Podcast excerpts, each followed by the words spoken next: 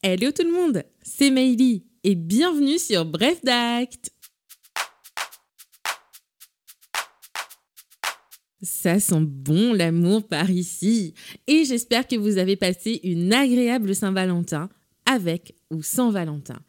On fait des bisous à tous les Valentins qui nous écoutent. Et aujourd'hui, nous allons parler mariage, plus particulièrement de régimes matrimoniaux. Bah oui, c'est l'occasion.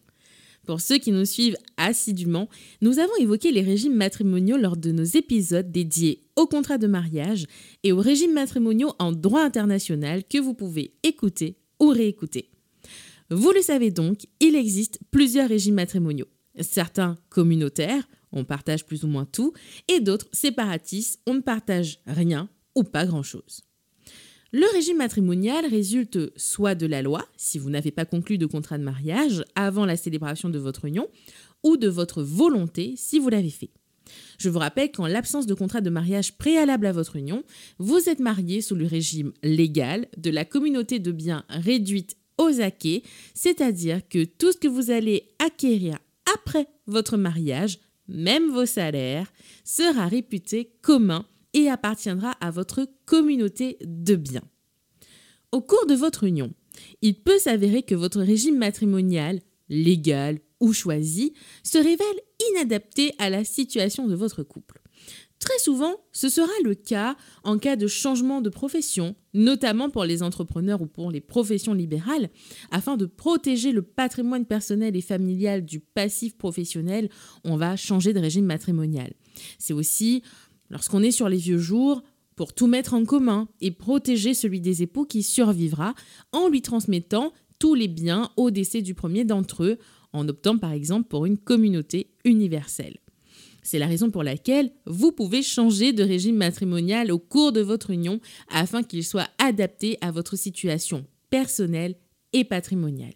Tout comme le contrat de mariage, pour changer de régime matrimonial, il va falloir vous rapprocher d'un notaire qui va établir une convention de changement de régime matrimonial et liquider, si nécessaire, le régime matrimonial en cours, c'est-à-dire le dissoudre. Les parties à l'acte sont donc les époux qui doivent être simultanément présents. Non, on ne fait pas de procuration. Tout comme le contrat de mariage et le mariage en lui-même, vous étiez là pour faire la fête, eh bien, vous êtes là pour signer votre contrat de mariage et votre convention modificative.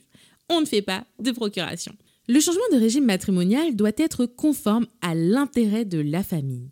Auparavant, ce changement devait être validé par le juge sous forme d'homologation, c'est-à-dire un jugement qui va conférer autorité, force exécutoire à l'acte. Et ici, l'acte, c'est la convention de changement de régime matrimonial. Depuis 2019, l'homologation du changement de régime matrimonial par le juge n'est plus obligatoire, mais exceptionnelle, et ce, même en présence d'enfants mineurs. Si le notaire n'a pas les pouvoirs pour contrôler cette conformité, elle ne peut lui être étrangère. Et il se doit de saisir le juge aux fins d'homologation du changement de régime matrimonial en cas de doute. Par exemple, s'il relève que le projet des époux a un caractère frauduleux, tel qu'évincer des créanciers en changeant de régime. Et oui, c'est possible. Si le contrôle du juge n'est plus obligatoire, il est toujours possible pour les enfants majeurs et les créanciers de s'y opposer pendant trois mois à compter de la notification et de la publication du changement du régime matrimonial. En effet, le notaire va notifier le changement de régime matrimonial aux enfants majeurs des époux et publier ce dernier dans un journal d'annonce légale afin de leur permettre de s'y opposer s'ils y ont intérêt. En cas d'opposition, l'homologation sera requise sauf si les époux finalement renoncent à changer de régime matrimonial. En l'absence d'opposition, au terme de ce délai de trois mois d'opposition et de trois mois après mention en marge de l'acte de mariage des époux, le changement de régime matrimonial sera définitif et opposable au tiers. En effet, c'est la mention en marge de l'acte de mariage des époux qui rend le changement de régime matrimonial et donc le nouveau régime matrimonial opposable au tiers. Si avant 2019, on devait attendre deux ans après son mariage pour pouvoir changer de régime, désormais, il n'y a plus de délai. Vous pouvez changer de régime matrimonial à tout moment, à compter de votre mariage. Bon allez, je sais ce que vous êtes en train de vous dire maintenant. Bah ça coûte combien tout ça? Si en moyenne un contrat de mariage coûte approximativement 250 euros, le coût du changement de régime matrimonial va dépendre du changement en lui-même. S'agit-il d'un changement intégral ou d'une simple modification d'une clause d'un contrat existant? S'il s'agit d'un changement intégral, il peut être nécessaire de liquider le régime existant, c'est-à-dire le dissoudre et attribuer chaque bien à chaque époux.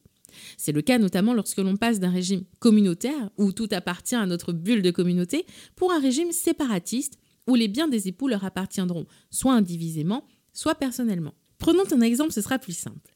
Sous le régime de la communauté, les époux ont acquis une maison, qui appartient donc à leur communauté. En passant sous le régime de la séparation, la communauté va être dissoute et le bien devra être attribué soit à l'un ou l'autre des époux personnellement, soit indivisément aux deux dans des proportions à déterminer, par exemple 50-50. Le coût de l'acte dépendra donc du patrimoine des époux et de sa valeur.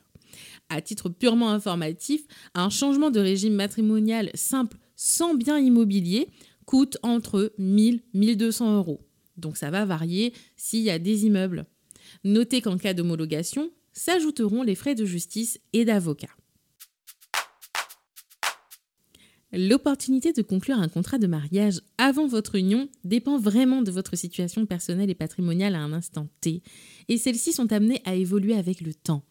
Votre contrat peut alors évoluer avec elle et s'adapter à votre vie. Pensez-y, et moi je vous dis à bientôt